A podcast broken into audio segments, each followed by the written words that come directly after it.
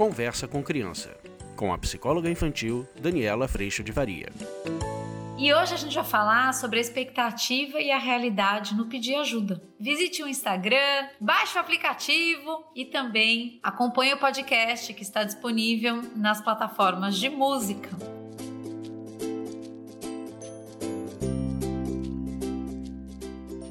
Olha, gente, eu tenho que dizer para vocês, esse lance da expectativa e exigência versus a realidade, isso assim, é como se isso entrasse por todos os poros em todas as situações. Pelo menos eu sinto assim. O tempo inteiro o processo automático é eu já criar expectativa. E no pedir ajuda, essa expectativa também acontece. Na exaustão, essa expectativa tá toda acontecendo. Então a expectativa ela funciona mais ou menos assim, né? Eu tô lá exausta, me coloquei nesta situação, quero tudo impecável, valor no resultado, tô escrava de uma perfeição que nunca chega, exaurida, me sentindo só, achando que só eu faço todas as coisas, querendo que todo mundo mude para que fique bom para mim. A gente tá nesta conta e isso, gente, está inundado na expectativa. Percebe? Ou seja, eu estou criando a ideia de como tudo deveria funcionar e como tudo deveria funcionar sempre está rodando na minha vontade, no meu querer. Então, a hora que eu peço ajuda, por exemplo, de um jeito cheio de expectativa, o que vai acontecer é que eu vou pedir ajuda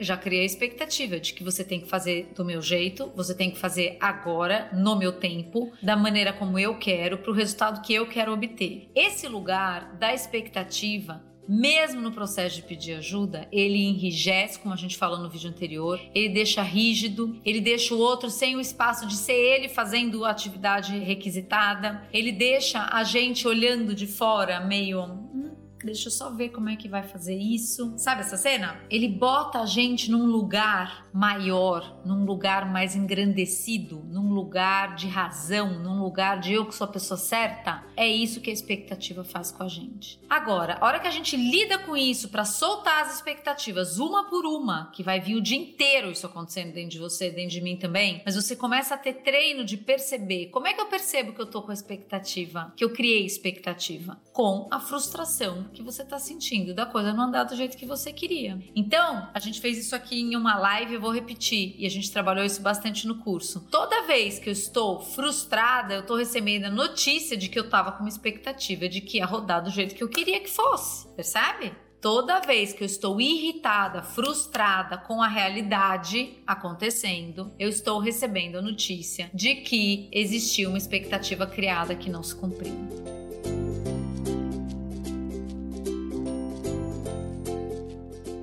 E tem aquela frase, né? O que é a expectativa? Expectativa é igual a frustração chegando logo ali. É tipo isso. Você criou expectativa que vai ser do seu jeito? Prepare-se, você está prestes a se frustrar. É mais ou menos assim que a coisa funciona. Só que quando a gente frustra nessa expectativa criada, vamos colocar dentro do exemplo de pedir ajuda, que é o que a gente está trabalhando essa semana. Quando a gente se frustra nesse processo, o que acontece é que vem frustração. Ao invés da gente entender o desconforto e a necessidade para comunicar com espaço e com uma ação boa, o que a gente faz é que a gente reage a essa frustração e aí a gente parte para exigir. Como a gente exige? Brigando, ofendendo, exigindo que você já devia ter levantado para ajudar, porque você é um filho, lalalala, porque você não liga para nada, a gente julga. A gente faz a exigência como resposta dessa frustração, como resposta de uma expectativa criada. A nossa ideia é frear esse processo. E a gente vai ter que cuidar de frear esse processo, gente, todo dia, muitas vezes ao dia. Então, qual é o outro caminho que eu posso ir? A hora que eu entendo que eu estou vivendo na realidade da vida, a realidade da vida, você sabe, eu sei, não é perfeita. Todo mundo é falho. Todo mundo tá numa luta enorme de fazer o que precisa versus fazer o que quer. Todo mundo tem preguiça, todo mundo posterga, todo mundo deixa para depois o que não tá afim de fazer. Nós vivemos essa realidade. A hora que eu entendo que as coisas vão ser aprendidas numa luta importante da gente fazer o que precisa versus a gente fazer o que quer, eu entendo entendo a não imediata resposta de um pedido de ajuda, por exemplo. Eu entendo esse lugar. É óbvio que eu não gosto dele, mas eu entendo. Só que a hora que eu entendo esse lugar, ao invés de vir nesse processo automático que a gente está vivendo de expectativa, frustração, agride na exigência, a hora que eu entendo esse processo, eu posso virar para esse outro e falar: Eu sei, você está aí super confortável, deitado, mas eu realmente preciso que você faça isso agora para mim. Você pode levantar? Entende? O tom da minha voz, a forma como eu trago as minhas necessidades, a forma como eu comunico,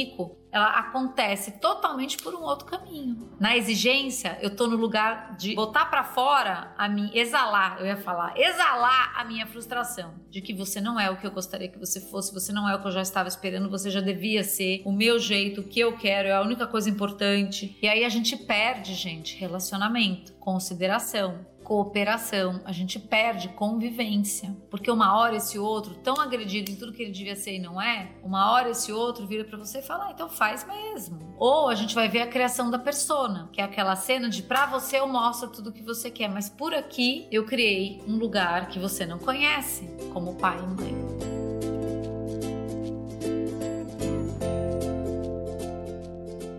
A mentira começa a aparecer, eu começo a dizer que eu já fiz uma coisa quando ainda não fiz. Então a forma como a gente comunica é muito importante para a gente conseguir ir para um lugar de colaboração ou resistência, colaboração ou luta verdade ou mentira, entende? Dizer já vou, já fiz quando não fiz. Então, a forma, o de que lugar a gente parte, se a gente entende a realidade da vida e o quanto todo mundo vive as mesmas lutas, mesmo nossos filhos, nossos maridos e esposas, ou se eu tô na expectativa de que tudo devia andar perfeito, a gente vai viver realidades no convívio familiar muito diferentes. E é importante a gente entender isso porque a gente tem a noção de que o que é importante para mim, eu quero bem feito, quero bem feito agora. Porém, nós também somos falhos. Então, o que acaba acontecendo dentro de casa é que a gente acaba virando um adulto que caminha pela hipocrisia, porque essa criança ou esse marido enxerga todas as minhas falhas, como eu enxergo a dos outros também. Mas o ponto é, eu não enxergo e eu tô no lugar de cobrar como se não errasse. Então, a gente caminhar pela realidade da vida, gente. A realidade da vida é que nós vamos cuidar disso todo dia. Todo dia você arruma sua cama, todo dia você faz comida, todo dia vai ter alguma coisa espalhada e a gente vai ter que cuidar disso. Todo dia a gente convive numa casa que não é showroom, que é uma casa viva, que tem bagunça, que tem fora do lugar, volta pro lugar. Todo dia a gente vai querer cuidar disso da melhor forma possível e nem sempre a gente vai ter os melhores resultados. Tem dia que vai ficar incrível, que vai dar tudo certo, tem dia que não. Essa é a realidade da vida.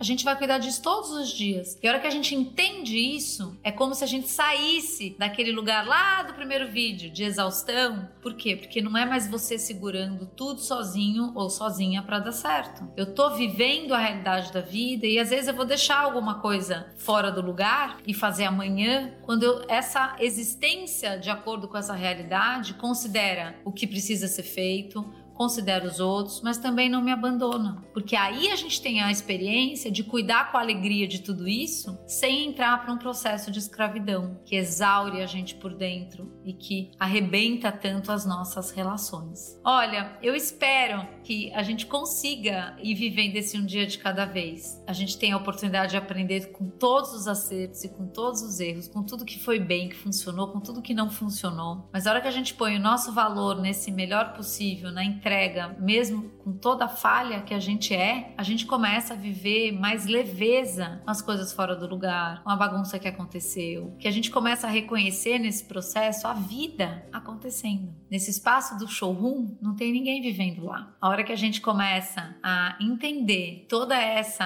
almofada que tá virada ali que eu tô olhando, que o sofá não tá em ordem, conta de uma vida que aconteceu ali, as meninas que sentaram, que estavam vendo televisão ontem, a hora que eu também tenho essa informação, isso me acalma no sentido de entender o que, que realmente é importante. Eu gosto do sofá organizado, mas mais importante do que o sofá é a vida que a gente vive junto. E compreendendo esse lugar, a gente vai saindo da exaustão, a gente vai saindo da escravidão do sofá e a gente começa a juntos se relacionar e a cuidar do sofá, cuidar da casa, cuidar de nós, das nossas relações nesse espaço que pertence a todos.